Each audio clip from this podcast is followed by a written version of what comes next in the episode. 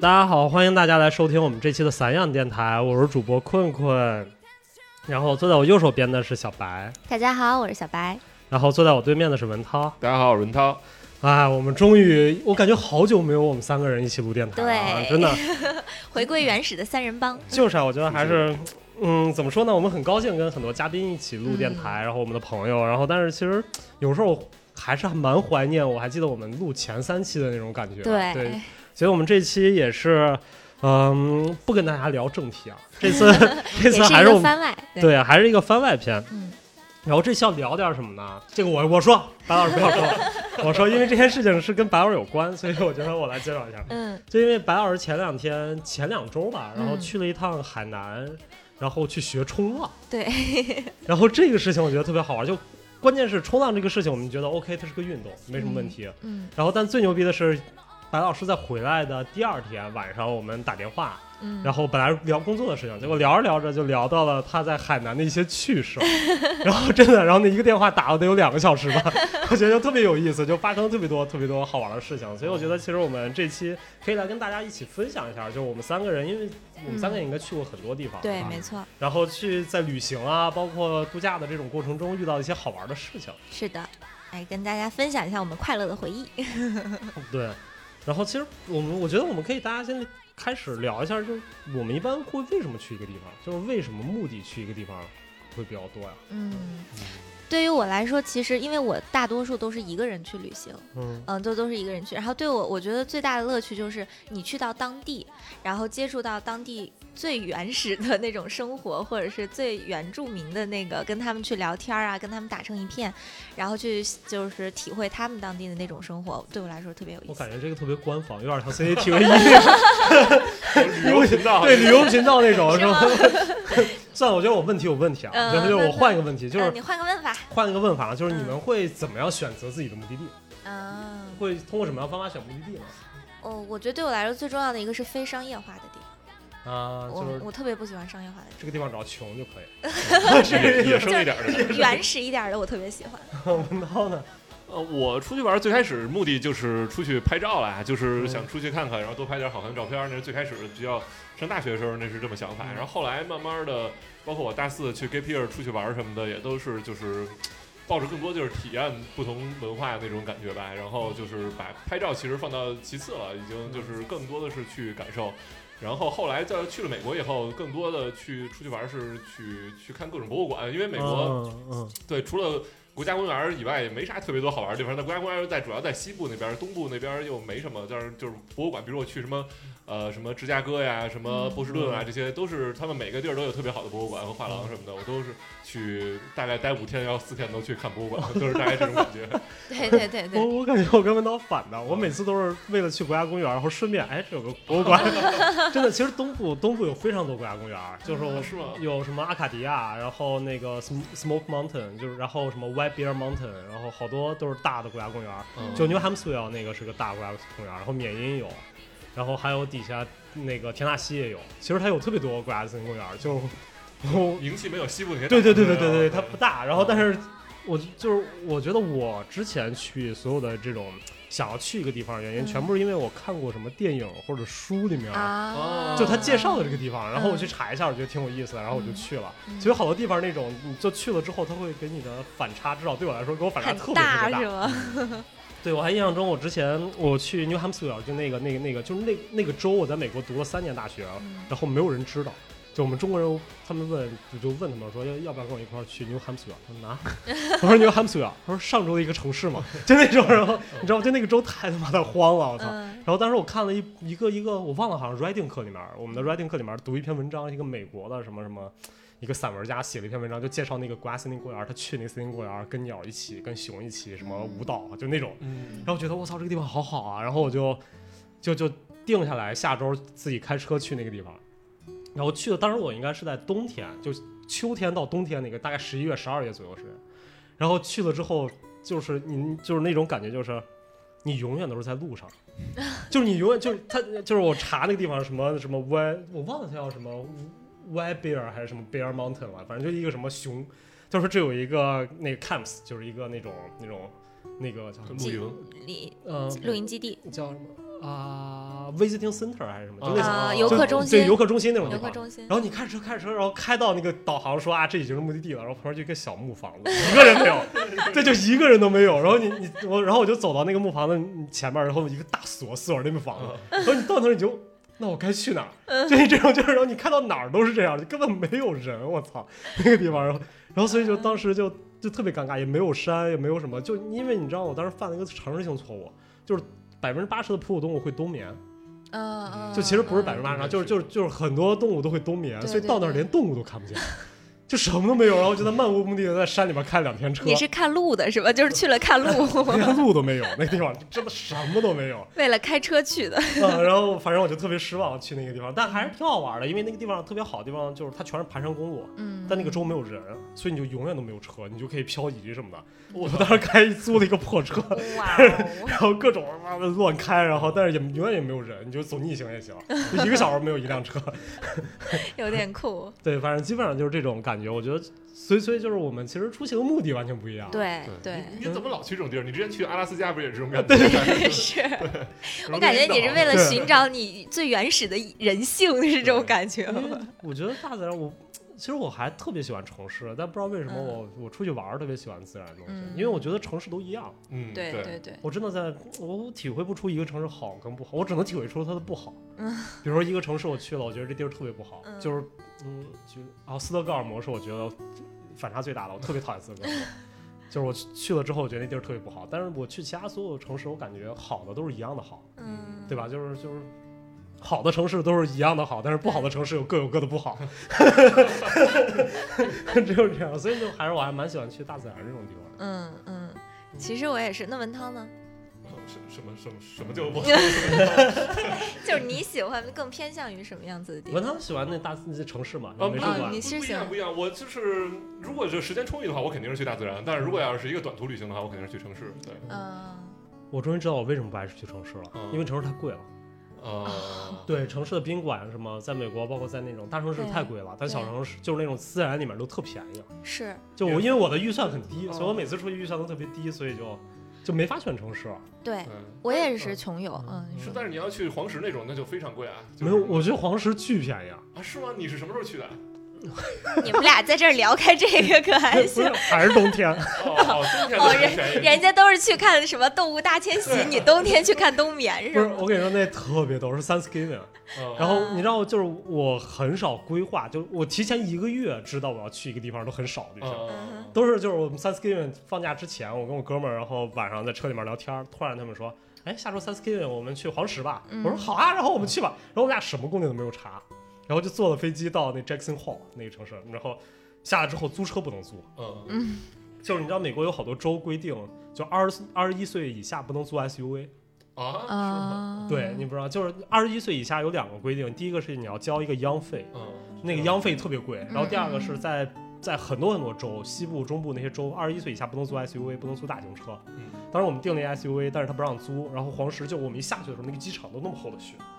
然后我说那能租什么？他说啊，我们这只有一辆什么雪佛兰的 小轿车。我说四驱两驱的啊，前驱的。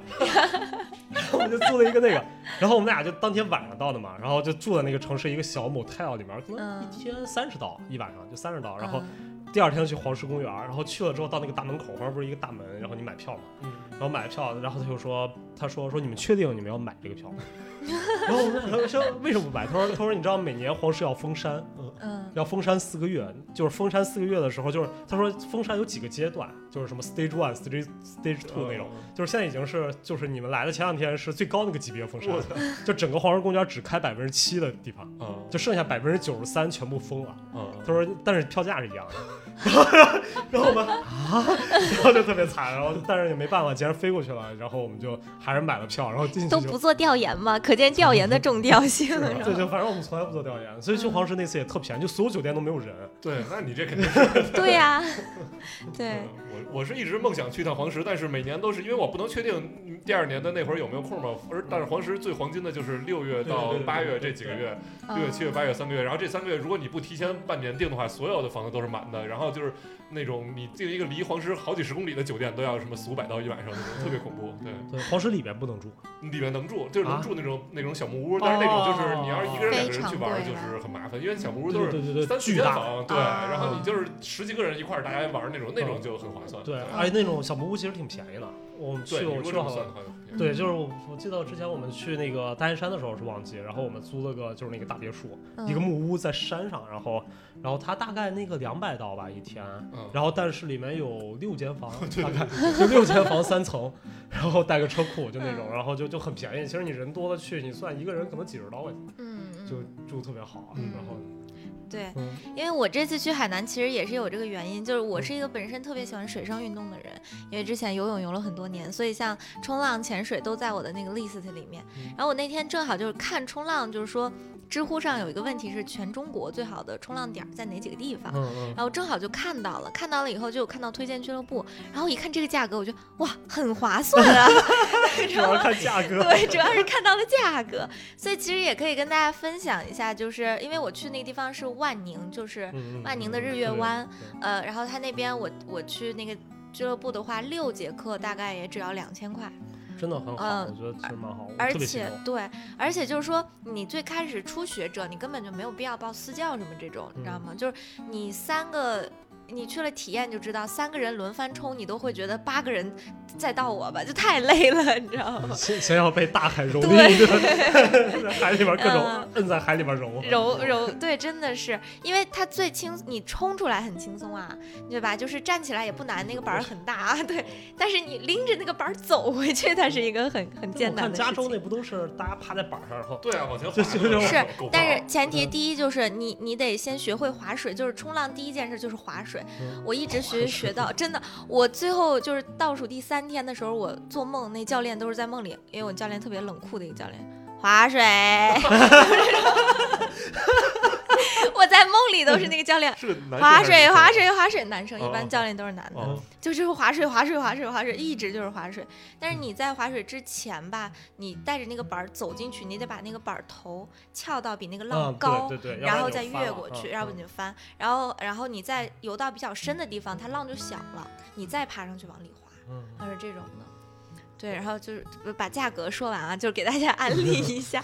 对，冲浪是两千的课程，然后住宿的话其实算是最贵的，但是呃，我找那个地方一天也就是大概两百多块吧。最贵的两对百，多就块，是就是就是，而且而且是很好，因为我找了当地的那个朋友，就是其实他是那个他们自己的 Airbnb，虽然嗯是开在那个客栈里，所以环境也很不错，就在就周围全是椰子树、大阳台什么的。呃，然后住宿费的话，我住了一周，七天的话也就是一千六百多。嗯，嗯我觉得真的不错。就其实你算下来，去又去学一个这个，对，然后往返潜水便宜啊。往返机票往返机票九百多，嗯所以我去那一趟乱七八糟所有费用加在一起也就花了五千多，嗯就很划算。我觉得真的不错。啊对，这个，哎呀，太羡慕了。我觉得我我在想，你知道我我最早其实我原来不是也想冲浪吗？就后来被我那个朋友说嗯那个是隐形眼镜那个。个不是真的，啊你别，不是他他学过冲浪，嗯然后但嗯他说那个他隐形眼镜老被冲出来，嗯，然后但是我最最早想去学冲浪的那个原因是因为我当时看了那个那个秒速五厘米，啊，秒速五厘米里面它不是三段，第二段不就是那个人在冲绳还是在鹿儿岛对吧？嗯在鹿儿岛然后学冲浪那个女生，然后最后练了那么多年，终于可以站在浪尖儿了，就那个，然后我就产生了无限的遐想嗯对那个冲浪，嗯然后后来。后来有一年我我毕业那一年，我妈去美国找我，然后带我妈去了加州，就是加州不是冲浪特别好吗？对对对，就我们当时其实无意间去了那个，我忘了是那个圣巴尔啊还是圣莫妮卡，我忘了，嗯就是一个冲浪的那个区。然后我们俩就坐在那个港口，那个他那个他那个港港的上面是它架起了一个大的码头，就跟那种码头木头码头似的，它比那个海要高很多。嗯嗯，然后你就看那所有水里面泡着几个人，穿着一身那个拿一板儿，噗游过去，然后过会儿呜冲过来，然后过会儿他们在海里头歇着。然后这就是他们在等浪，然后等浪的时候是坐在那个板儿上等，不是好多人是在水里面就跟个木对，然后旁边是那个板儿扶着，然 后然后我妈就在那儿感叹说：“哎呦，这帮人也挺累的呀。说”说说你看在看俩小时，一共划了没几趟。对对对，等浪确实是，就他们叫抓浪，嗯就是你你第一步是你要先站起来，嗯第二步要学会自己抓浪，然后你才会冲浪。对，然后当时还有一套玩的事儿，我嗯向你科普一下，我不知道。嗯就是当时我们在那儿看那个冲浪的时候，就是我们看了好久，看了好几个小时，就就有点累，就在海边嘛，跟我妈。然后最后就是走了，那些冲浪人走了好多，只剩俩，就是我们觉得最牛逼的两个人冲浪。然后他们俩冲浪冲特别好，感觉。然后但他俩冲法完全不一样，就一个人是那种就是那个浪来了，然后他那个起来，然后在浪的上面，然后他那个不动，然后但他控那个板儿，呜，然后还有一个人是他那个那个板儿特大，然后那人一起来浪，然后他在那个板上走，就左踩右踩哦，他就跟跳舞似的。然后你看那个。板嗡嗡的，然后我妈说，我我跟我妈说，这哪个到底是 是专业的呀？都是都是专业的，因为他们分长板分短板。嗯，就是有，你比如说你可能你说的那种就是人动板不动的，就是属于长板，所以它可以在上面走。然后一般长板的话，重量是比较重，就比较笨重。然后也比较稳，但是短板的话就是轻便，这样它就就像那个有点像那种滑板一样，它就可以它就可以就是在浪横着穿那个浪啊，对对对对对对对对对，对它就是不一样的板玩法不一样。这么听起来短板更厉害一些。对啊，短板感觉技 巧性那种。对对对对对，一般就是那边的教练就玩的溜的都比较喜欢用短板，那就比较轻便。嗯，而且那个其实那个浪很高啊，对，我之前去看的时候也是，就是你看着它那个不是很高，但是那个浪你真正它。一上去的时候，我感觉它其实还蛮高，我觉得得有两三米有吧。呃，就是大大浪肯定是有两三米，两三米一层楼，你站在一站在二楼，觉得特别高。但我没有遇到那么高的浪，但我依旧觉得，就是你在海边站着在那儿啊，就是泡脚的时候看的那个浪，跟你真的下去了以后完全不是一个概念。啊，嗯，他那个就是体验。所以我我那朋友就说：“我说你冲那个浪几层楼啊？” 我说一层楼都受不了，出不来了，你知道吗？一层楼就能摔死。真的，他那个就是危险系数还是很高的。就是在这儿，也就是劝各位朋友，首先水性如果呃，就比如说不会游泳的啊，就别怕，倒没什么大事儿。但是水性不是很好，或者对水有极度恐惧的，还是要考虑一下。嗯，因为那个浪打过来了以后，你是没办法控制你自己。我以为我绝对不会呛水。但后来发现，呛水跟你会不会游泳没有任何的关系。对对，就是就是就是这样。嗯，就跟你打水仗的时候，在游泳池里面玩，你游再好也会被人呛着。对对对。而且在游泳池里游跟在海里游完全是两个概念。对对对。而且好咸呐！对，喝一口太咸了，主要是那个特难受。太咸了，你就咸嗓子。嗯，就是跟大家说，就是我真的是伤痕累累回来的，然后给困困看，满身都是那种磕的淤青啊，然后手全被磨的是血泡。对我都没想到，我说我说白花，你是冲浪还是打架的？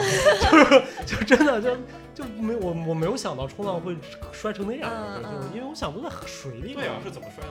那个板儿打的。第一第一是你会磕板，第二是你其实冲到。很浅的地方的时候，你你如果那个技巧不够，你掉下来就是会磕到。哦，磕海底就就直接磕在沙地上。就我经常就比如说就一个屁墩儿就坐在那儿，哇，屁股青一青一大块，然后磕腿，然后到处磕。就跟滑雪差不多。对对对对。那白老师给我讲讲，就是站在这个浪上驾驭这个浪是什么感觉？我非常好奇，就是这个这个体验。就是就是我我我后来去了以后，我大概就知道他们为什么会那么迷恋冲浪。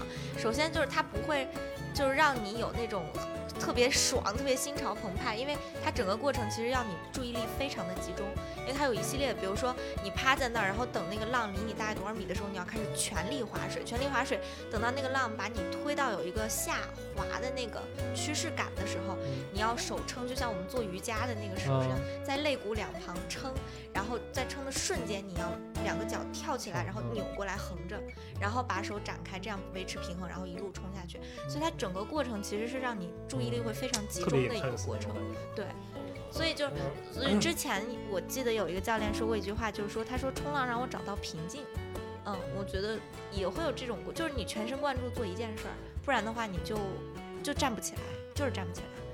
那这个是所有人都能学会吗？还有没有人就是学了五天我还是只搞很少，其实很简单，就是站在那个板上冲，真的挺简单的。基本上再笨的人，我觉得冲两到三次也都能站得起来。大部分人第一次都能起来。他不是说一个运动的危险难度在于你学什么吗？对，其实就说，对吧？说像冲浪这种，你学的是如何站起来，如何爽。嗯嗯。他说真正危险和难的东西是学的东西永远都是怎么让你不死，对吧？他就说你看潜水啊、攀岩啊，就你潜水、攀岩学的所有的那些东西，上课学的都是教你怎么能不死，嗯，就怎么肺不炸掉，怎么不从那石头掉下来。对，他说这种人呢，是的，是的，没错。他说你一看这个东西，像你要学篮球、运球什么的，你就发现哎，这个跟你。他不会让你死，你不会就不会啊。对我，我记得我之前学潜水的时候，第一天就是上理论课嘛，理论课就是一上午的时间都在讲一件事儿，就是做数学题，你知道吗？就是说，你如果上午三不是上午九点的时候，你下去潜了一次，然后一次潜了，比如三三十分钟到四十分钟，然后你下一次潜是什么时候才能潜？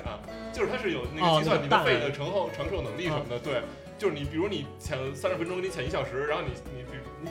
然后你下午就是可能就是三点或者是九点才能开始潜，然后一天能潜几潜，然后或者什么，你比如我今天做完了潜水，然后几天之后才能坐飞机什么的，就是各种公式来算这个东西。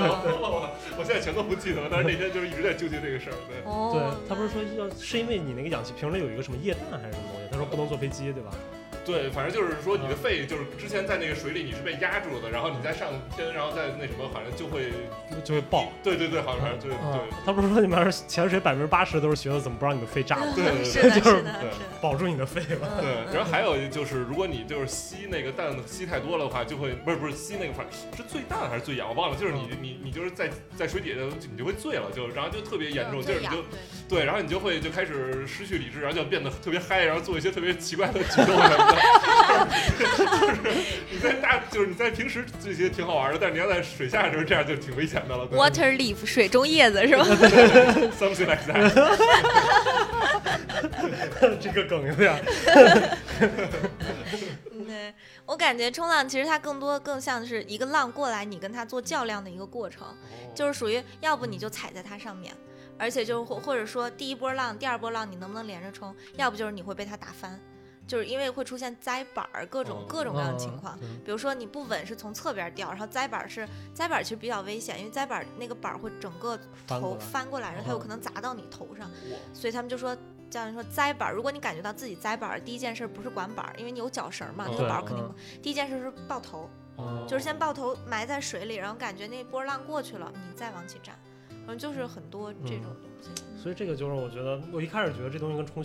跟那个滑雪很像，但是我后来对，后来我觉得跟滑雪完全不一样。就滑雪其实它就是，你不需要去想这东西，我觉得它是一个特别不 intense 的事情。嗯嗯。然后你主要是那种追求那种速度感嘛。对对对。对吧？然后因为它那个你会了就是会了，你也不会怎么摔。然后但是冲浪这个事情，我觉得它每一次都是，对，都是特别要集中的那种感觉。嗯嗯。这个运动越来越听越不越来越不适合我了，我感觉我也不敢跳。为什么？我不是我我只对 so easy 的，我只对追求速度感兴趣。就是我我特别喜欢刺激感的那种。对对对，就是什么什么冲浪啊，不是不是滑雪啊，或者什么什么跑步、开车这种东西。嗯，我觉得那个你跑步速度上不来呀？问题是，我曾经上来过。追求速度开。骑摩托车，你看这种。对，嗯。但是嗯，一一般一波浪是多长时间呢？很就是有的时候你要等很久，但其实那个浪就是看主要看他们就说今天有浪没浪，嗯嗯，有的时候今天就一整天都没有浪的话就会停课，哦，嗯，有的时候浪特别好的时候，那个浪就真的一波一波一波接一波，那看天气。你就是从那个你滑到那儿，然后冲然后就给你冲到岸边上，你再滑过去，然后再冲过来是吗？呃，对，就是一直。主要时间其实不是用在冲出来，对对对，是用在回去的。真的，就是我说的，冲出来两秒钟，回去十分钟。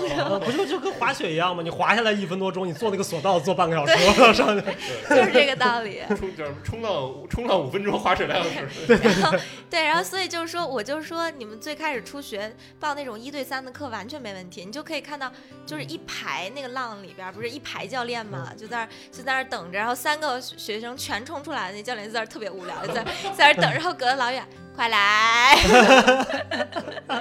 然后每一个学员都都跟那个纤夫的爱一样，你知道吗？拎着那个板吭哧吭哧，走半天还那么远。教练，快来！有意思，特别逗。有意思。嗯。而且最关键，我觉得那边我去了，其实我觉得最好玩的是那个俱乐部里边，就是他们当地那个生态是特别好玩。因为首先被晒得太黑了，就是你没啥变化呀？不是，我说他们，就帮我给我发一张照片，给我笑死。我给他们，我一会儿给你，我给坤坤发那照片，就就是我发给我的朋友们看的时候，他们说这是个黑人吧？真的就是个黑人的肤色，就是纯的，然后每一个都是那样。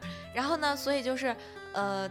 就是所有的学员就有一句玩笑话，就是你这些教练都是当地人，都是海南人，但其实但其实根本就不是，就各个地方的都有。然后你就聊一聊，你会发现你看着好像是一个海南原住民，我在那边遇到了我的学长，遇到了我在英国读本科的时候的本科的那个大学学长，然后而且被海南化了。他是教冲浪是吗？对啊，他就是冲浪教练。嗯，对，他是他，而且他是我们本科学校就是学学那个商科的哦本科研究生。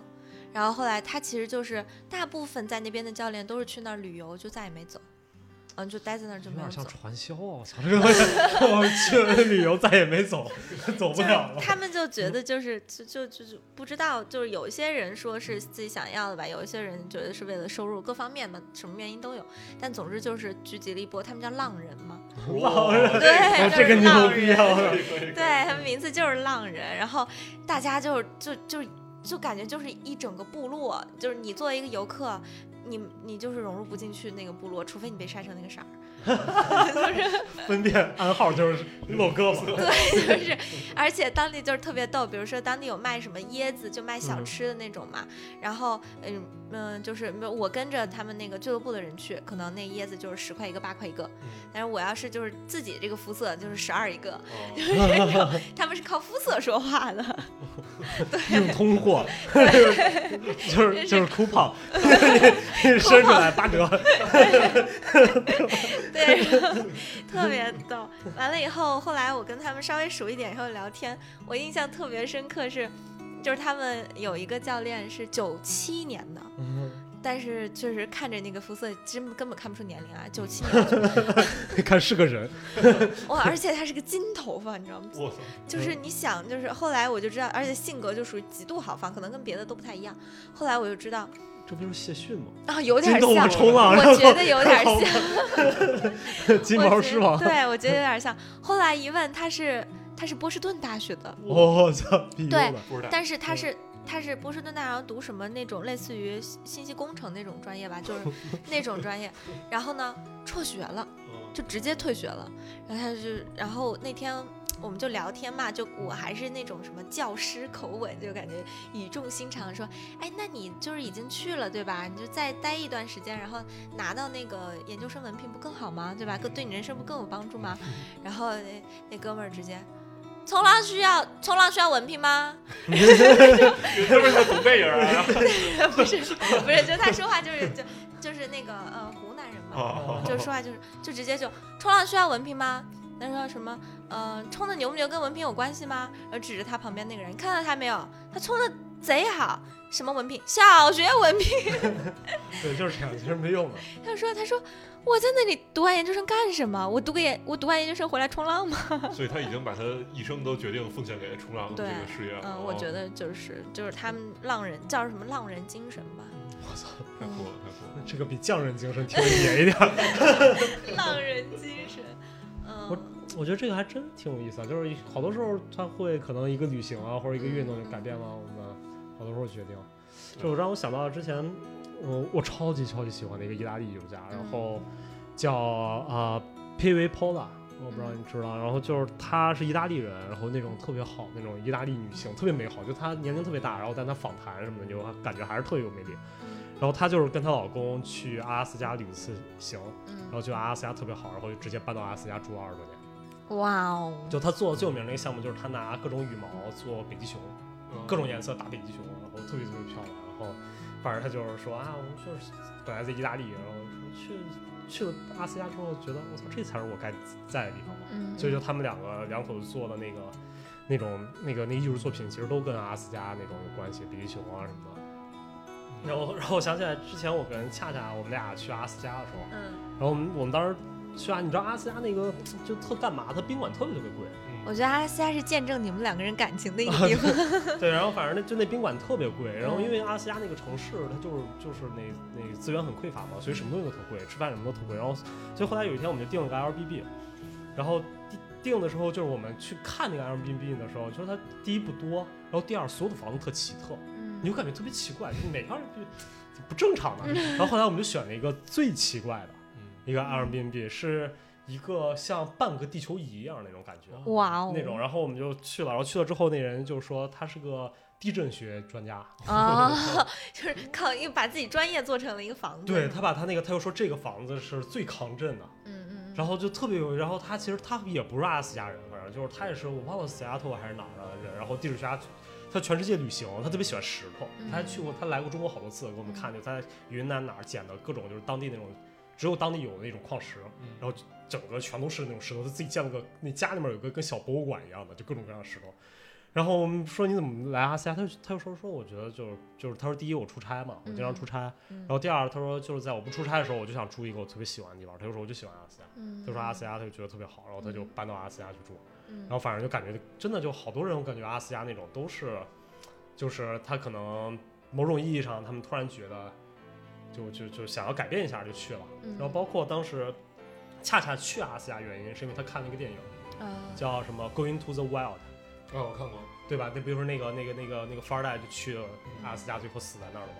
就那个，其实我觉得就是这样。就好多时候我们我去认识，尤其是那种偏远的、特别有特色的地方，就你会发现它有很多那种那种不属于那个地方人，但是因为种种原因，他们去了一次之后就不会再走了。嗯，我觉得这个其实是蛮好玩的一个地方。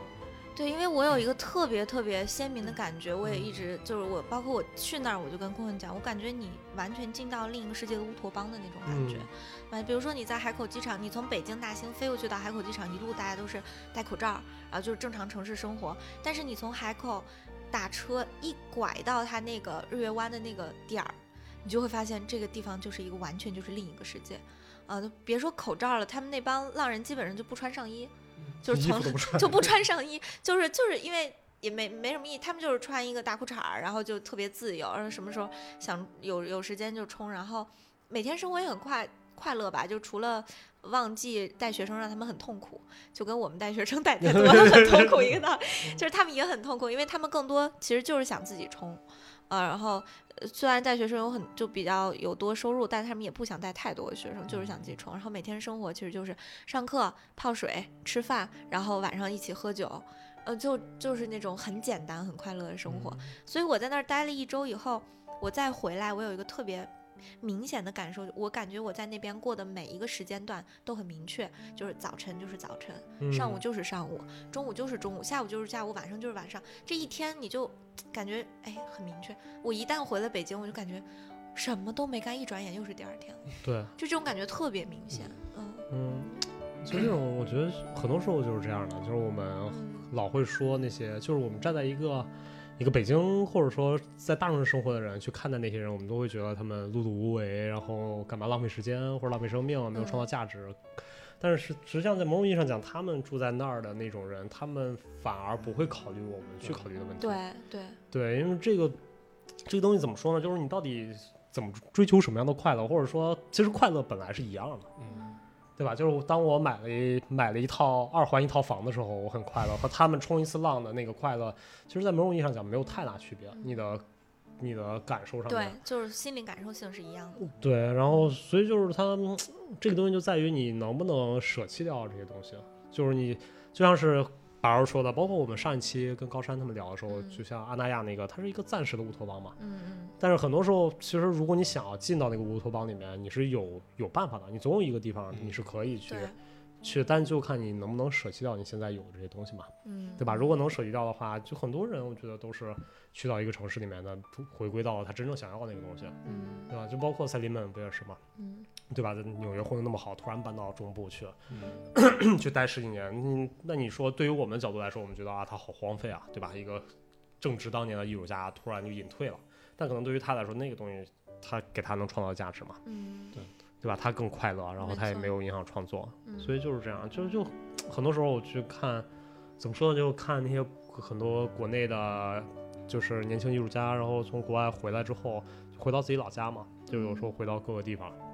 湖南啊什么的，然后就就会想，其实有时候就会想，就是哎呀，他们为什么不回到北京或者不回上海，对吧？一方面可能他的生活成本是很高，然后但另一方面是我觉得，怎么说呢？说不定当地的生活就是他们想要的嘛。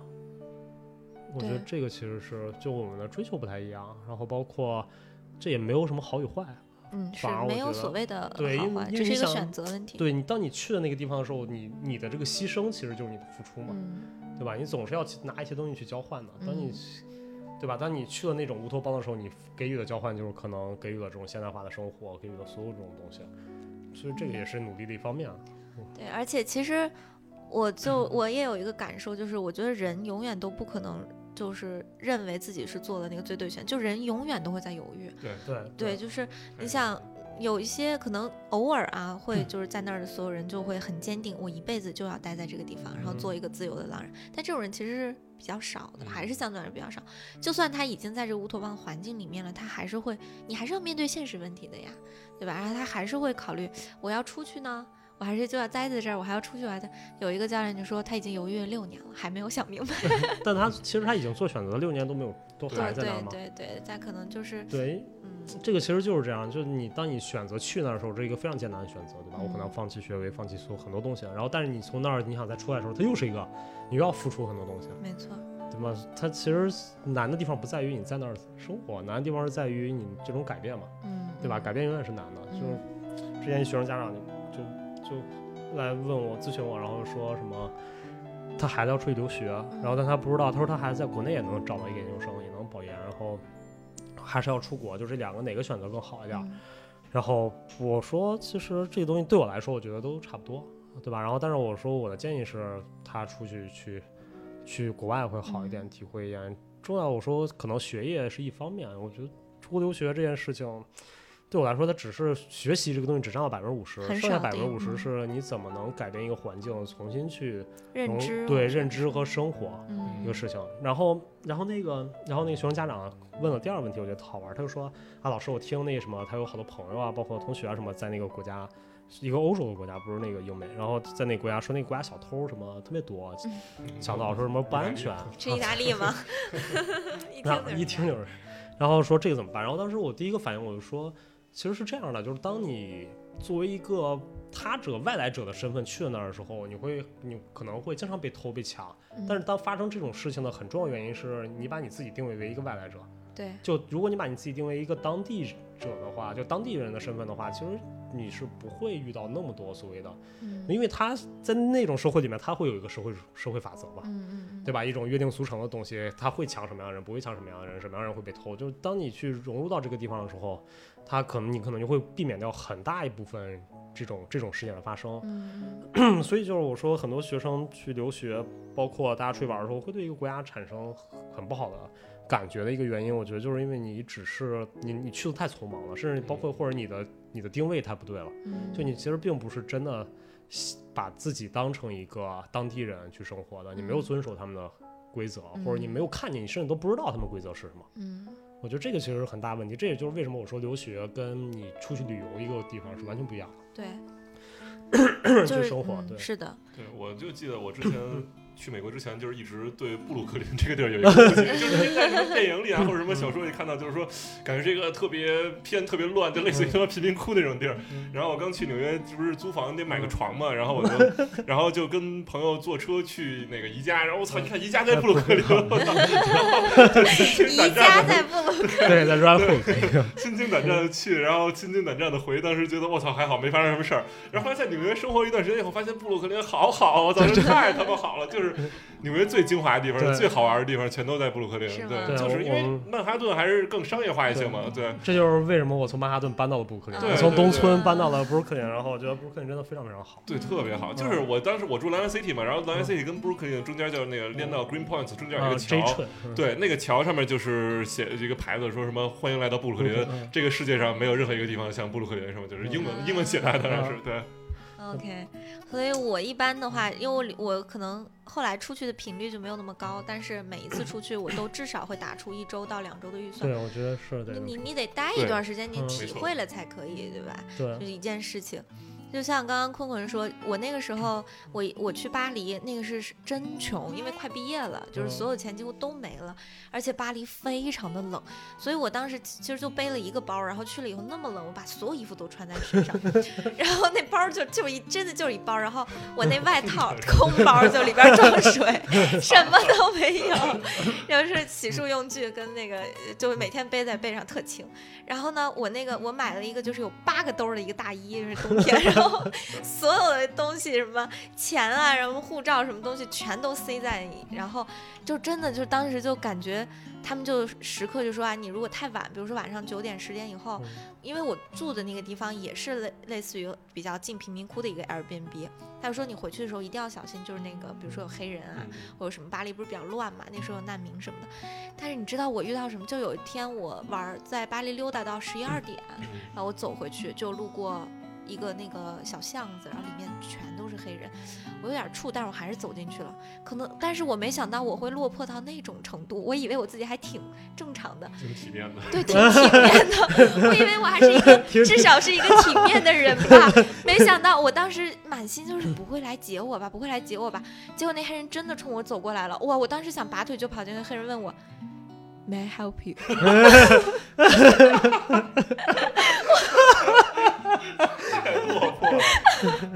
我当时，嗯，就有一种，我至于吗？到这种程度了吗？然后他很贴心的把我送出了巷子。对，我觉得这个挺逗。这就是这我我觉得这也是一种体会当地。让我想到那个，我当时去毛尔口的时候。就是你知道 Morocco 那个，我去 Morocco，我还真做了两天的调研。嗯哼，就我还做了两天调研。但是你永远就找不到开走、开跑了的那一次吗？摩洛哥啊？你不是说开车开开开丢了的吗？啊，对，就是那个。是吧？然后，但是我当时你知道那个那个摩洛哥的首都叫什么？Rabbit 那个城市。兔子吗？就它叫 Rabat 还是 Rabbit 我忘了，叫应该中文叫拉巴特。嗯嗯嗯。然后它特别逗，就是拉巴特是一个城市。然后它的这个城市呢，就是紧挨着那个地方叫 Sala 还是叫 Sila，我忘了一个地方。就当时我以为 Sila 是 Robert 的一个区，所以我订酒店，我发现所有 Robert 那个酒店特别贵，但 Sila 特别便宜，两人 B B。然后我想，哎，那不就可能是就是我在我那印象中，那就是 Brooklyn 跟曼哈顿的感觉。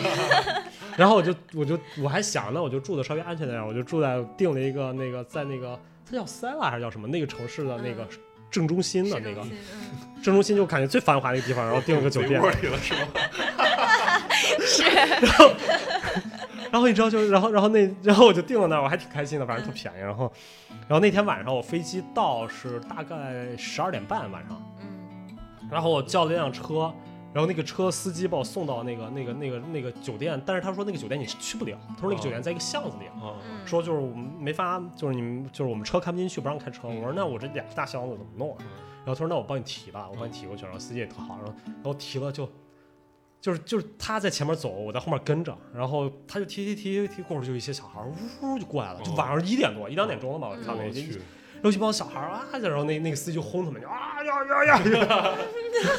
啊，然后他就提着，然后最后大概走了好长一段时间，然后走了十几分钟，终于到了个酒店门口，然后敲了敲门，然后门也没关，然后他就直接进去了，然后我就跟着他进去，他其实是那种就是那种不是正规酒店，没有前台什么的那种。就是一个几个房子，几个屋，然后进去了之后，然后他爸送完行李，然后他就跟我握了个手，说 Good luck，然后是什么？对，然后就说 Good luck，我倒没问题，Are you sure？对对，就就问我就反正就特别奇怪，当时我就嗯，他就说 Good luck，还有什么什么 Be careful，就类似这种，就他仅仅会的几句英语，然后就那种什么小心啊什么的，然后跟我说对，然后我就这这不是 take care，save life，对对对，就类似这种，然后就特纳闷儿，但我没有想明白为什么，然后我就我就去了宾馆，我就睡了，然后睡了第二天我就。租车，然后租车的时候，那个租车特别逗，就我当时订了一辆那个什么，订了一辆一一个一个一个就是那种什么 middle size vehicle，就大家知道就是那种中等中等的车。嗯。结果订了之后，然后那就是一个人从机场把我拉到了一个城里的办公室，然后拉过去之后，他说说啊说那个我们这儿只有两种车。然后第一种是小车，第二种是大车。说你要哪种？我说我订的是 middle size。然后那人说说哦，说没事儿，我们这上面有十几种选择，只有这两辆。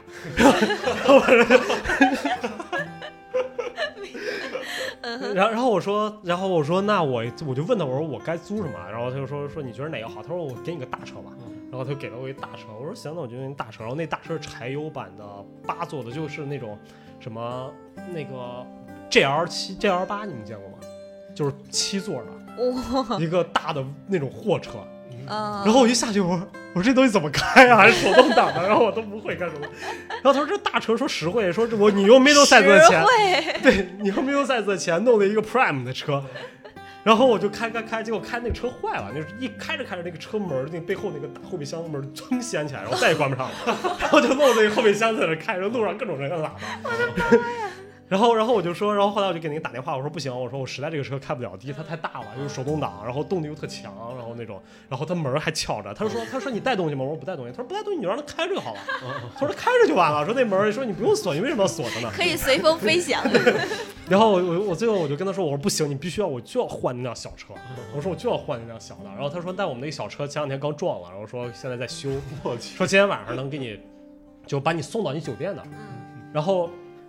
然后我就说，他就问我是不是住在市里，我说是在住在市里。然后他说我把地址发给他了，他说，why？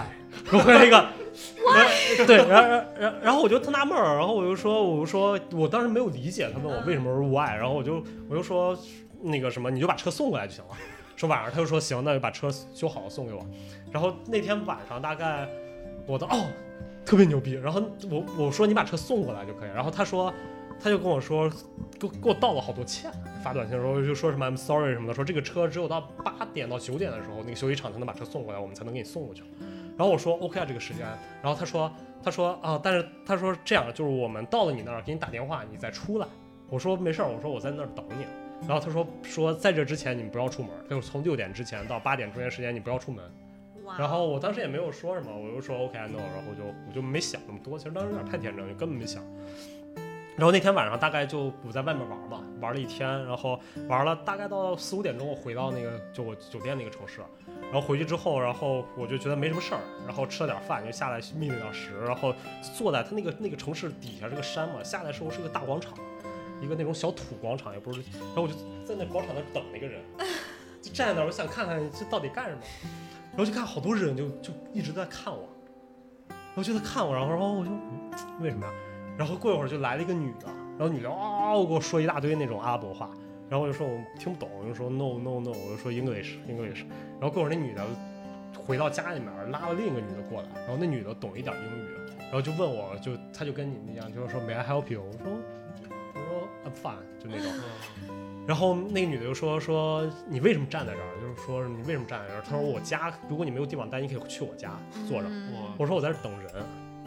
然后那女的就说：“你在这太不安全了。”然后我说：“为什么不安全？”我说：“挺好的呀。”然后那女的没说话就走了。然后走了之后，那女的家里面出来一老头儿，就一个年龄特别大，可能九十多的一老头儿，全家都出来救你的命。不是，他懂。然后那老头儿拿了两个，就那种年龄特别大的，拿了两个那种小板凳儿。嗯。然后他在我旁边，嘣儿放了一板凳坐下了。然后就开始抽烟，这么好。啊！然后抽烟，然后过会儿他又把他另一个那个板凳嘣儿放平了，说：“你坐。”就是他也不会说英语，就指着你坐，然后我就我就想着坐，然后坐在他旁边，然后过会儿那老头给了我递了我一根烟，嗯，然后当时我一看我说啊，可能递我烟我抽吧，结果一拿起来那个烟是卷的那种，就没有前后那个，然后我就说哎呀算了我不抽了。然后过那老头就在旁边就默默在那抽烟，我等了一个多小时，然后玩了会儿手机，看了一下，就在转了转，然后然后过会儿那个人就来了，租车那个人，然后他们两个人，一个那个那个男的开一辆车，然后他朋友开了我那个小车，零点九排量的 QQ，真的零点九，那个上面写着零点九排量的 QQ，然后然后来了之后，那个那男的又说说什么，你知道吗？说那个我一直不让你出来，原因是因为这个城市是老城区，说没有游客会住在这儿，说因为特别危险，到了晚上。然后，所以就是说，他特特别特别危险。那你住在这儿，就是他让我们说，让我们整个办公室的人都特别担心。我说怕你被抢或者怎么样怎么样的。然后，然后，然后后来他就说说，不过我看你这个样子，说你跟那个，然后他先跟那个老头聊了几句，老头跟他聊了几句之后，搬着凳子就走了。然后他就说说，他就说，但我看见你就是已经 get into there 了。然后我说什么意思？他说：“你知道吗？说那老头是这个村里面最牛逼的，就是就类似村长那个，就村里面最老那个人。哇哦！然后他说他跟你坐在这儿，说说过特别好，说你俩就在这儿过特别好，你俩坐这儿过日子吧。然后我说我说我说他跟你说什么？他说就是就是说就是你在这儿坐着，然后陪着他，然后他在这旁边抽烟，然后他跟你唠一唠什么的，说你也就搭理他。我说其实我根本没听懂，就在那啊啊 就那种，我也不知道他说什么。他就说说觉得你已经是一个。”跟所有的游客都不一样，你融入这儿了，所以这里没有人会欺负你什么的，就类似这种，然后就特别逗这个。然后晚上回去的时候回去，然后给我们的酒店老板说那事儿，然后酒店老板就说去嘛，说宿舍那说什么不懂，说什么我们这儿根本不乱，说说说你只要六点之后不出门，就是你保你安全的酒店里面。然然后自从他说完那句话，我才意识到这个地方真的好危险，就那六点。所有人都告诉你别出门，你非要坐那儿，你说。但其实那种感觉特别好，就当你就觉得，因为我就从来没觉得我会遇到危险，就当时脑子里没那根弦儿。嗯，我觉得可能就是你命中不会遇到那种事儿，你知道吗？我觉得就是当你面露害怕的时候，别人就能看出来你害怕。就当你就我就坐那儿，无知者无畏嘛。对，跟老头儿，那老头儿在旁边说话说阿波语的。OK，就那种对，要 check out。对，然后所有人可能也就就觉得我操，这人要不是神经病，要不然就是真来着。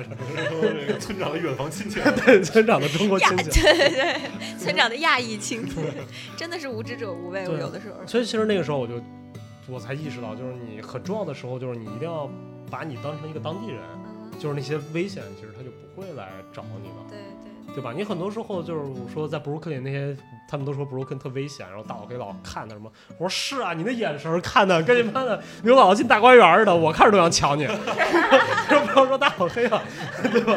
然后那时候我说，你说在布鲁克林第一样保证你安全就是眼神坚定，就是你永远都知道你自己在干什么，就没有人会。过你这故事真太好了，我觉得真太跟他们听一场电影似的感觉，真的。就我画面感都有了，就配上摩洛哥城市的那种感觉。但摩洛哥真的是我觉得我去过最非常非常喜欢的一个地方，但我再也不会去了。为什么？就太危险了，就就太他妈危险了。你是一个人去的对吧？对，对，我一个人去的。然后反正就各种，但那个真的很好，就特别特别特别好。就我觉得可能我会让我儿子在十几岁的时候去吧。我觉得人到了过了二十五就不太适合。你能提前联系一下那老头陪你儿子坐，再把你儿子送过去。那地方就各种好多，我不会说，就他们都不会说英语，然后他们会他们的官方是法语跟阿拉伯语。嗯。然后所以就是就反正我被警察 pull over 了无数次，然后就只有一次那个警察是非要罚我钱，然后罚了我一个顶格的钱。然后你知道就特扯淡，就是我那个零点九排量的车，我不知道你们有没有开过零点九排量，就我也是第一次开零点九排量手动挡，然后我还不太会挂档，就那个车的极限，你油门踩到底只能跑到一百一左右。然后那个警察在高速公路上站在马路，我开到一百一极限，就因为我要从一个城市赶到另一个城市，就油门一直踩到底开的。然后然后那个警察就是在那个马路的正中间高速公路举着个手让我停。然后从我看见他到我真正杀到他前面，我估计也就不到半米了，就后面一全是黑的刹车油那家 然后我就感觉我轮胎都要爆了。然后然后那警察就说我超速了，他说这个这条路限速一百，说我超速了。然后我说啊，那你写罚单吧。然后他写一百二，我说我我然后我就跟警察说，我说这个车只能开到一百一。然后这个车只能开到一百一，你明白吗？就是是。笑死我！然后，然后那个警察，你知道有多么扯淡吗？他们那个警察是有一个电子测速，在旁边那个一个三角架支着那个。然后他说：“那你不信，你过来，我们有证据。”然后不是不是，然后他就弄我过去，让我过去，然后看，然后他就看我一个车路过来，呜过来，然后那个线上写着一百三十几。然后我说：“我说这怎么一百三十几？”那警察说：“哦，喂喂。”然后哔哔哔哔，就当着我面从一百三十几摁到了一百二，他说：“你看一百二。”你看，就是你的车现 在刚一百二，鼓掌，就摁到了一百二，就说这个是一百二，然后他就说：“你看我没有骗你吧？你看我写一百二，我亲眼让你看着我，我我暗箱操作的。”然后就罚了我个顶格，我操！然后然后你知道他特别逗，那个他那个罚单特别大一张纸，然后一百二罚是好像就罚个几十刀吧，然后他还有各种其他的那种罚款的那个明细，之后他全都打了勾，然后最后攒起来罚了我大概一百多刀。然后我就问这是什么东西，啊然后他说你不需要知道，就是他说你不知道，他就说这个就是就是 policy，他说什么 monarchical policy，policy 就是，然后就叫了，然后说就特别特别逗，然后后来我就去，我就住到我那个开到我那个城市那个那个酒店那个时候，然后给那个罚单，我就给那个那个酒店的人看，那酒店是个法国人，然后给他们看，我说这什么意思啊？然后他说什么？说这上面写着你超载了、压线了什么各种，然后他说你当时这车怎么开的？就问我，就是你在摩洛哥没有被任何人抢，被一个警察抢。对，就宰了。然后当时你知道我还我就说我没我没钱，我说 no money。一开始我一开始你知道我那个是我第三次被 pull over 了，就前两次 pull over 我都是 no English，然后我就我就说啊你找我干嘛呀？啊。你你这我比划我听不懂，真的就中文就就我比划你们，然后那个警察就说他也不会说英语，他法语，咯咯咯说半天，我俩就交流半天。警察说，嗯，走吧。然后其实我也不知道他为什么，然后就就走了。然后结果那次他又不干了，那警察就把我护照给没收了。然后就他说你必须交这个钱，要不然那不给你护照。然后我说那我没钱怎么办？他说没钱让你爸打钱吧，就拿英语说，就是说让你们家里人让你发妹来打钱。然后各种，所以就就就。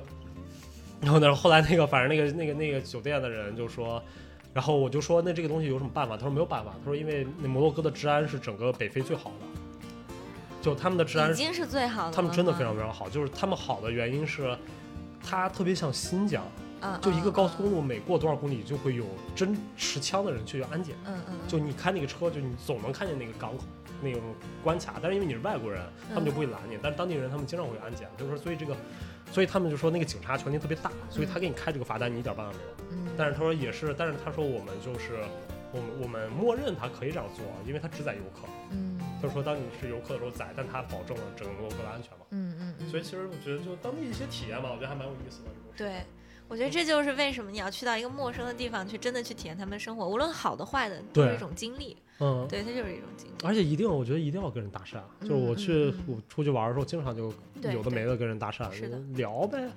对，嗯，就好像我在那边最后一天我去，其实就是被那个教练俱乐部的教练，然后带到他们他们会去吃在当地的那个地方。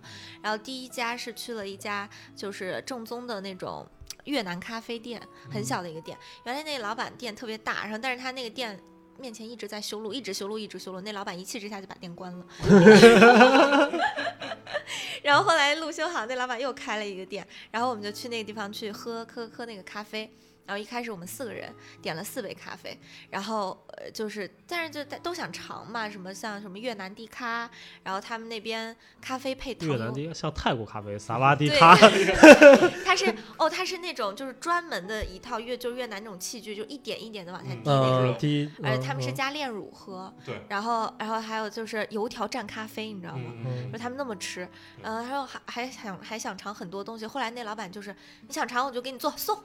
送就一直送送送，然后最后我们喝就是前前后后就吃了有将近十就是八杯咖啡，然后两碟甜点什么乱七八糟，一结账五十二块钱，就是就是疯狂送送送。后来喝完咖啡以后，就跟那个老板一直聊聊完了以后呢，我们就去吃一家就是南洋风味儿，那边很多就吃那种新加坡风味的菜。去吃南洋风味店的时候。正好那家刚进去只有我们这一桌，然后就我就去跟那个老板聊天，然后聊着聊，老板拿了一凳儿，放那儿放我们桌上就坐那儿聊，然后聊着聊着就发现那老板在开这餐厅之前是三里屯 Fat Boy Burger 的老板。哦，对，就是就是很隐居了。对，然后还有就是他他是新加坡人，然后他做那个叫那个 Rock Stone 的那个咖啡品牌也很有名，呃，就是我就哇。真的就还，所以就是你，对，因为海南产咖啡嘛，对，产南海南有好多咖啡园，对对对，这个很蛮好，就很神奇，你就会遇到各种各样的人和他们的故事，嗯，对，嗯，哇，我刚才突然想到，就是就是之前我们那个，就我我个人感觉，就是我们那种，就是我原来出去玩的时候，上本科的时候出去玩都是挑哪儿穷去哪儿，嗯，就不是哪儿穷，就是哪儿的。那个地方就是消费越低，然后它越好。我原来去这种地方，然后，然后，但是到了研究生阶段，就是现在，我就包括从研究生到现在，就是我觉得我去不了穷，就是我去一个地方一定要，要都都都得特别好，因为我觉得我出去玩一次，因为年纪大了，对，就我特别不想再遭罪了，你明白吗？就是我觉得一出去大了都这样，宁可花钱不愿意受罪。对，不愿意受罪了。然后，因为你知道，当时我在我看了一篇文章，我忘了是谁写的，然后它里面有一个。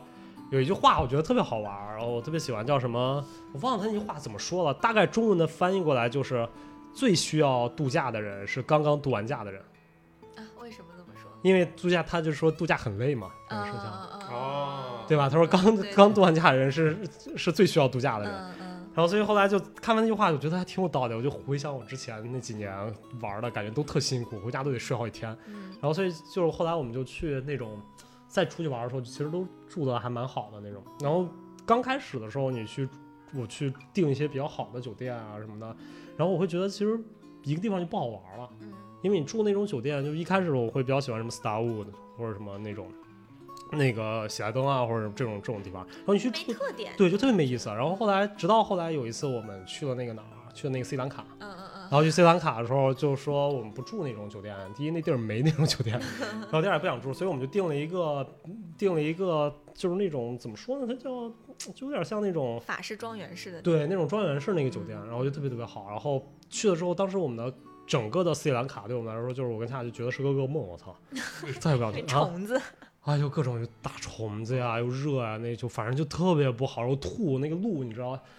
就我在那那次我做的规划就是该怎么走，因为我们时间有限嘛。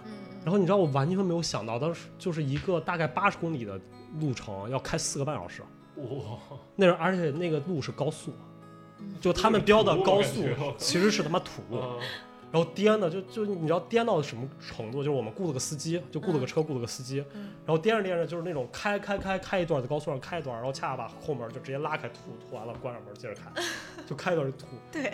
就就太可怕了，然后，然后那一次旅行，所有的就是我们玩的都觉得不好玩，只有去住那个宾馆就觉得是最好玩的。其实那个宾馆就是，就那天我们去的时候大暴雨，然后一直往山上走没有路，那司机按导航往山走，然后那司机到最后不开了，然后那司机又说说前面不可能 有酒店，就跟我说 impossible，你知道吗？然后然后他说太危险了，就下那么大雨什么都看不见，他说你他妈让我往悬崖上开。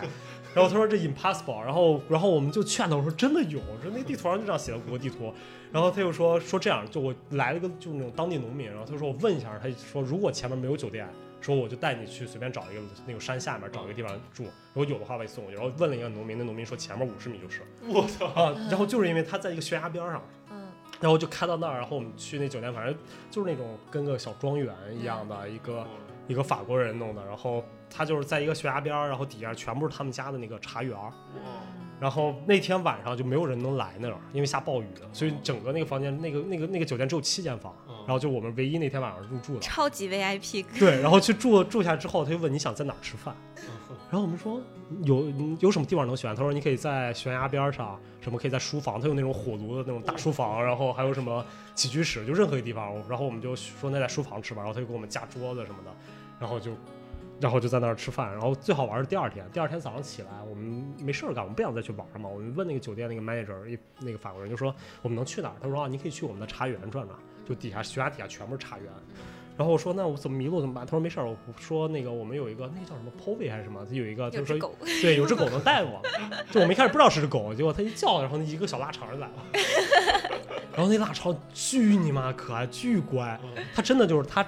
我感觉他已经带了很多人了，所以他就带着我们一路走走走，就在围那个茶园茶园转。然后那茶有采茶的人嘛，就一见了那个狗就跟他打招呼 啊。然后那狗然后走到前面一个小溪，可能很小的一小水，然后他知道他过不去嘛，因为腊肠腿太短，然后他跑过来让你抱他。然后你然后他 你你一蹲下他就跳上来，然后你抱着他过去，他嘣儿就跳下去了。然后就那种就一路对真的就一路，然后就带着我们围那茶园转了一天，反正就就特别特别美好。我觉得其实。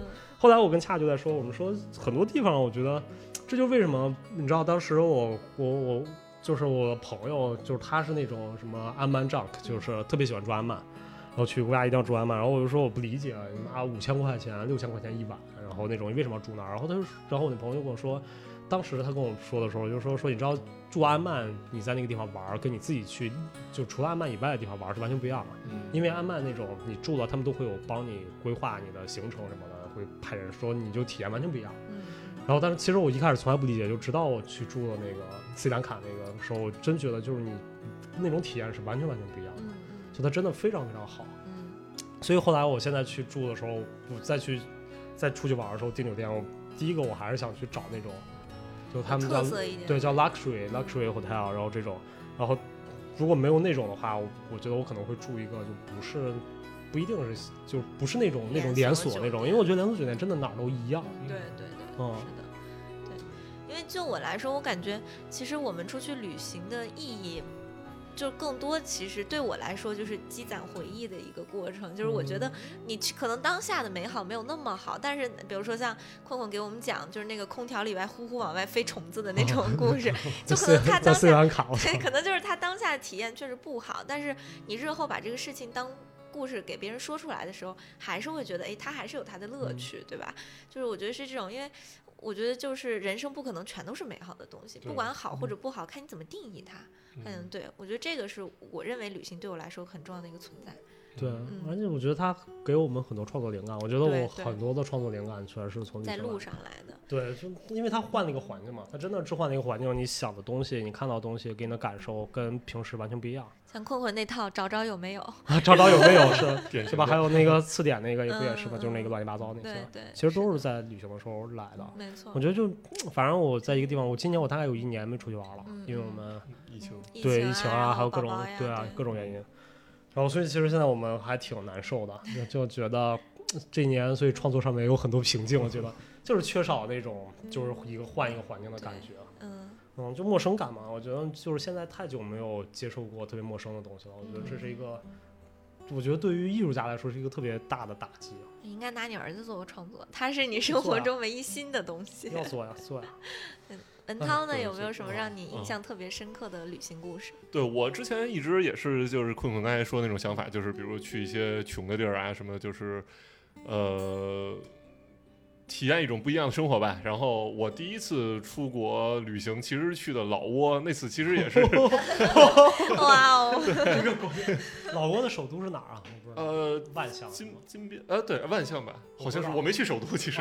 对，我是我是当时其实也没在计划之内。我当时是在云南玩，然后就开车，然后开心 开车去了。对，就开开往开到了老挝，就一直往南方开，一直往南方开，然后就开到那个西双版纳，然后在西双版纳玩了几天以后，发现没啥意思。然后就就就开到那个那个叫莫罕口岸，它是一个就是口岸，就是国界那儿，然后。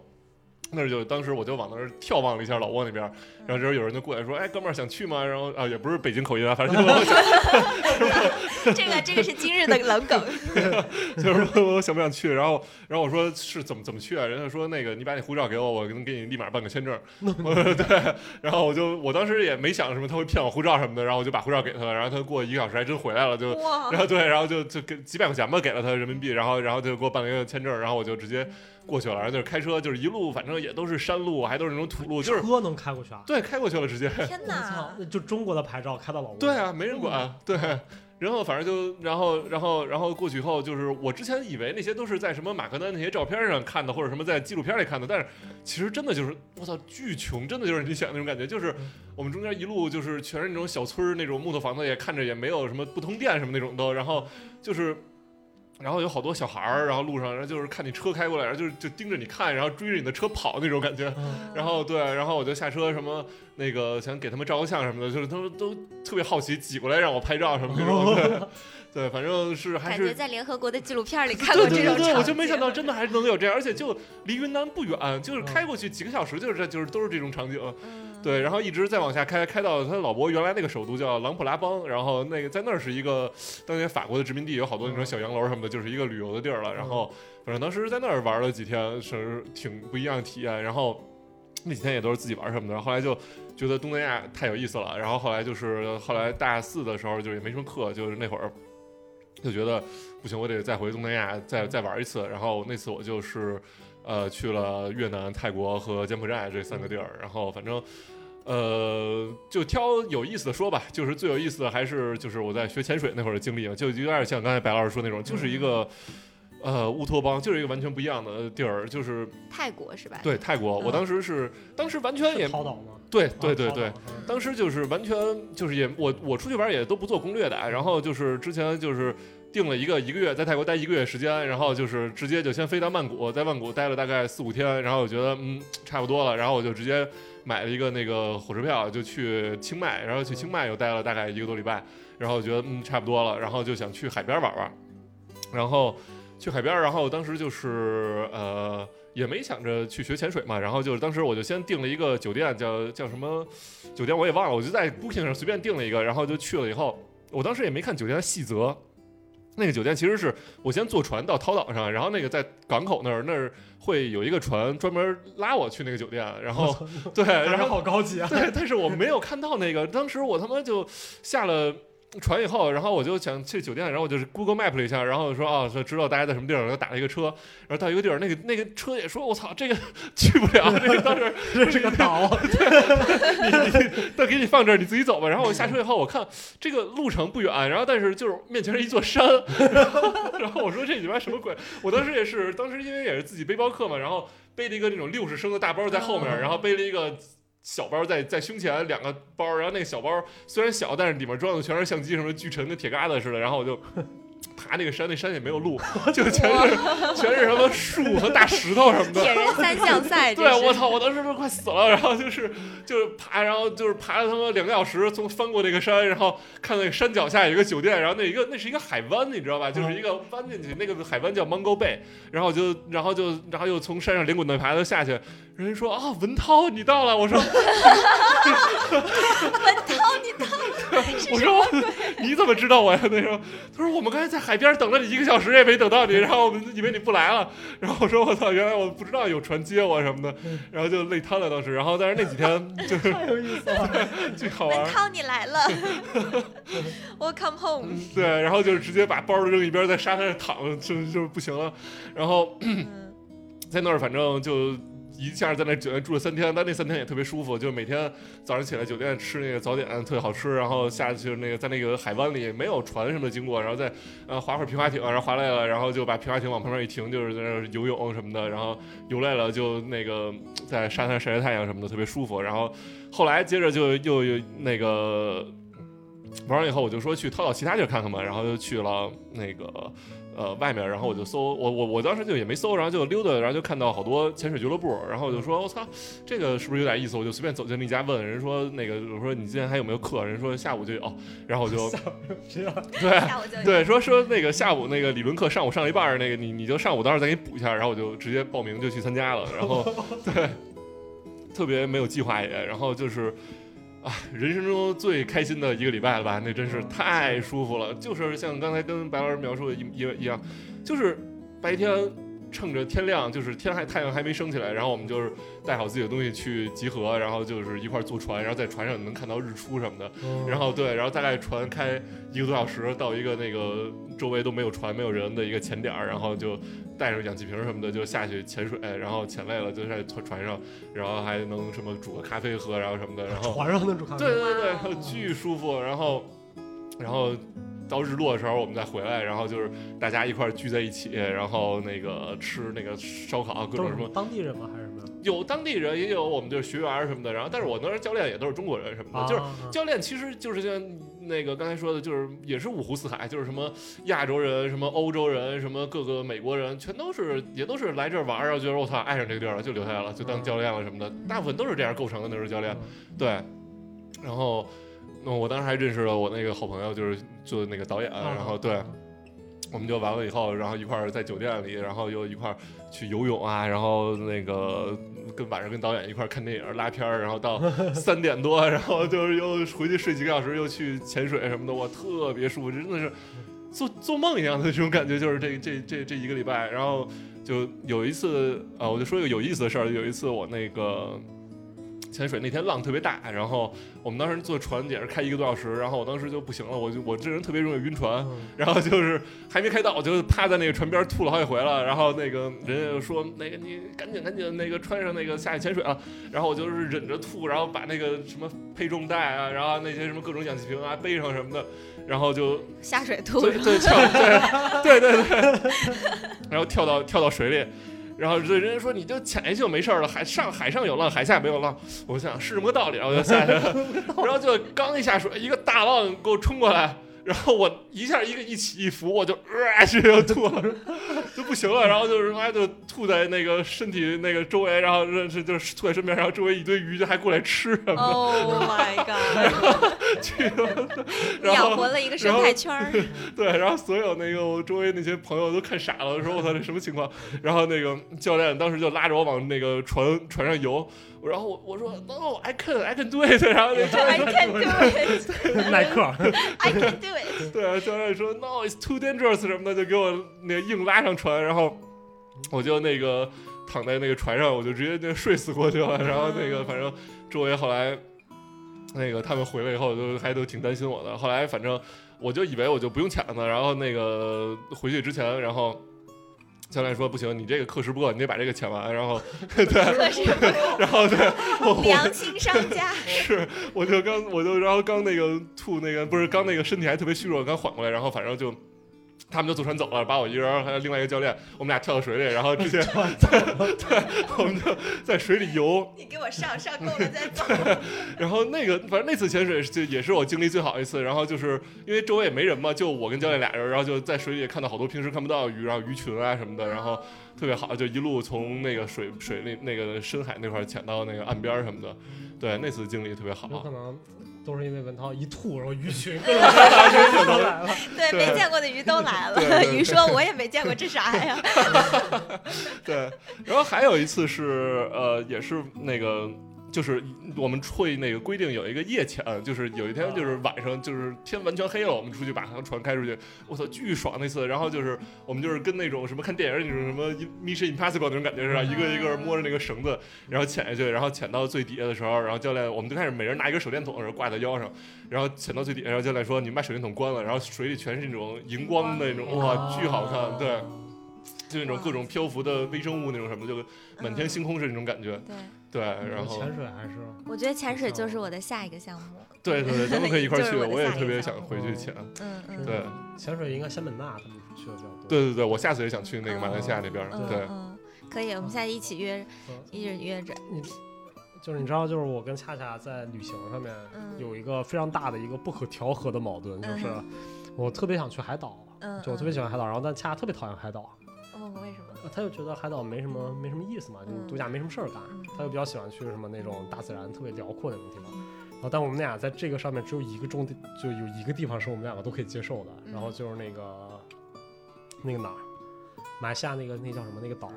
不是马印，应该是印尼吧？哦，啊，巴厘岛，巴厘岛。哦，巴厘岛啊啊！对对，巴厘岛。巴厘岛。对，然后就是我们俩唯一一个能重合的地方就是巴厘岛，因为巴厘岛又有火山，又有什么森林，然后。而且我又觉得那酒店又特好，然后而且又能潜水，那地方，所以我们准备下次要出去玩的话，去国外的话，应该会去巴厘岛了。嗯，因为那地儿实在，我觉得我是不想再去那个地方，那个地方我觉得应该会好一点。因为就是那个我当时看就是看那个《恋爱美食与祈祷》范岛爱嘛，然后看范岛爱的时候，就茱莉亚·罗伯茨去那个岛上，我觉得就特别特别好。然后后来还有一个人在那个岛上生活很长一段时间，写了一本书关于巴厘岛的，然后也特别特别美好，就在讲他们。那个看火山下暴雨，然后有那个火山什么的，然后我觉得还蛮有意思的，还能潜水。然后当地就是他那种当地就是又土著，然后但他又全世界那种就是高科技什么，他们全都知道。嗯，就这个我觉得就特别好，你明白？因为他们都是最好的那种那种服务服务管理嘛。然后所以这个还是蛮我蛮想去的。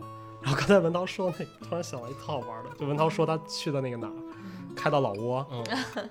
有好多小孩儿，那个，然后之前我跟一个在北京的时候，我们有一朋友，然后他是法国人，然后我们一起吃饭的时候带了一个美国人过来，然后我们一起聊，然后那个美国人就是那个朋友是他原来在美军，然后他在美军驻扎在伊拉克，就是在 就在前几年就还在打伊拉克战争的时候，他驻扎到伊拉克去了。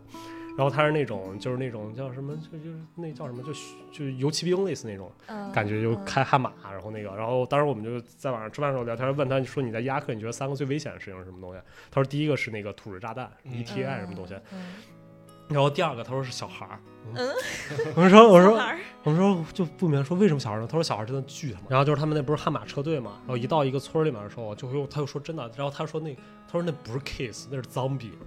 就那小孩就就扑到你那个车前面，车玻璃就咬下就啊啊，就那种你说那种感觉，然后你就就他说那个车有的时候把那小孩撞倒啊，说都没有用，就剩下那些小孩就啊扑过来。为什么呀？他们就是扑过来，就他说他们就要要糖，他们就只想要糖，然后所以他就说他们那个每个那个悍马车里面都会有一个人，就是坐坐在一侧玻璃那个人要别一个弹弓，然后那然后一袋糖，他们就要把那个。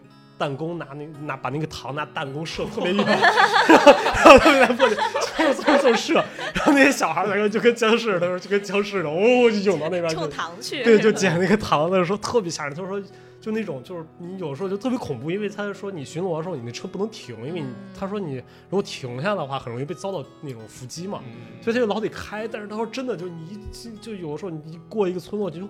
不知道，突然就从街上也没什么人，就来一群小孩，嗡，就把你直接就给就给捂住，扒着你玻璃什么各种。然后你也不能开枪，你也不能干嘛，也不能把他踢下去，就没有用。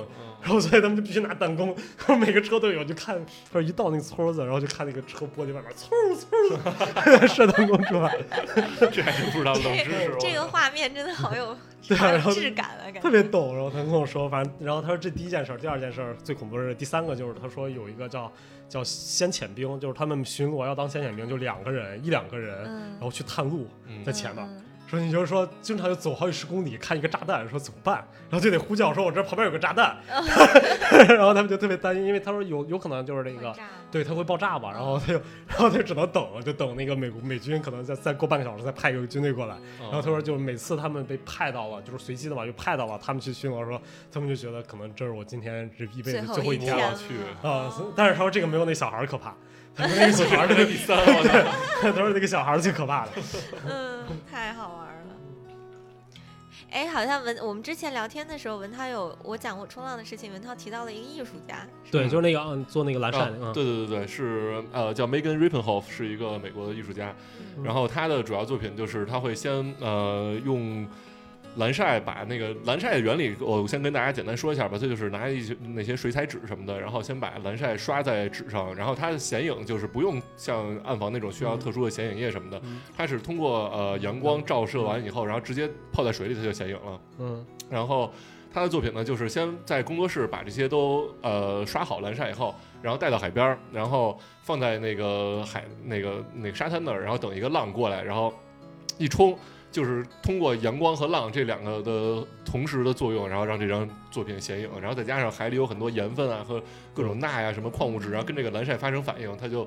呃，反正非常有意思，就是特别，就是一张不像是人工做出来，是一个非常自然、非常大自然做出来的东西，是非常好看。而且它做的体量挺大的，对对，做都特别大，都是挂一面墙那么大。对，蛮好看的那种。嗯跟这个很像，就是生物艺术很多用这种做的，就是他们会把椅子或者什么嗯家具，然后直接就扔到那个海里面去泡，泡个多长时间，二十年什么，再拎出来，就是泡个二十年，还记得呀？就是或者泡 或者泡在海水里面，就嗯一直泡泡泡，就是说这是一种大自然产物的一个东西对对对，嗯我记我忘了我之前是不是讲没讲过，就是山本博斯的那个画儿啊，就是大水冲了。对对对对对，纽约当时那个对三 D 那个台风，对对对对对，也是被泡了好几个月，拿出来以后嗯更值钱了。对，然后大家想知道这个故事，可以去听我们收藏品那一期，对，应该是我们第三期、对第二期、第对，三期聊讲收藏的这个，嗯，对讲山姆博斯，我觉得那还挺好玩的。对，特别有意思这个故事。而且那现在我给我学生讲山姆博斯的时候，我都跟他们说，您去听那期电台，然后那期电台山姆博斯其实聊的已经挺出多了。出现了很多次，对。对，我觉得还蛮好玩这个事情。嗯我们只我们有什么就是要了解宋冬去听哪一哪一 期电台的，了解山本博斯哪一期，宋冬得听好几期，我每期都 Q 他。对吧？还有苏菲扣也得听好多期。我就发现我没有找到一个这样艺术家能让我每期聊啊，我也需要找一个本命艺术家。对，没错。其实这一期的话，我们没有提到太多跟艺术相关的东西，我们就是其实还是想放松一下。对，就是番外篇，更多给大家带来就是故事啊、经历啊，然后回忆这些东西。对，我觉得这个还蛮蛮有意思的，因为嗯，我觉得就是第一，一方面是我们生活中，因为我们三个都是从事艺术工作的嘛，然后会接触很多艺术相方工，会接触很多艺术相关的东西。然后，嗯但是其实除了这方面，我们也是一个正常生活的人，对，然后我们生活中生活的一个人。对，然后我们生活中会发现很多东西，它可能不是艺术，但是它还是很有意思，并且我们去看到这些东西的思维方式，可能跟就是就是从事艺术，可能跟从事其他专业的人还不太一样。嗯，所以我觉得我们番外主要还是给大家一个具体的一些事件的一，包括我们生活中一些琐事的一些一些聊聊天的一些体验吧，嗯，没错。对吧？然后今天特别高兴啊，能跟白老师，主要是因为白老师刚刚冲浪回来，然后所以我们，借着冲浪这个带着一身伤和晒得像个黑狗娃子。对，然后来聊这期关于旅行的这个故事。其实我觉得我们还有很多关于旅行的东西。太多了，太多的好玩的事情。对啊，而且我现在觉得，其实我们之前聊吃的，应该把吃的那些变成番外，对，去聊了。对，以后我们那个时候不成熟。只要没有嘉宾的时候都是番外了。不是吃喝玩乐都是番外。对对对，我们的番外完全可以聊一些吃喝玩乐的事情。没错，是的。OK，然后那我们这一期就到这儿吧，我觉得还蛮好的。感谢大家的收听，嗯，谢谢大家，下一期見不散。拜拜。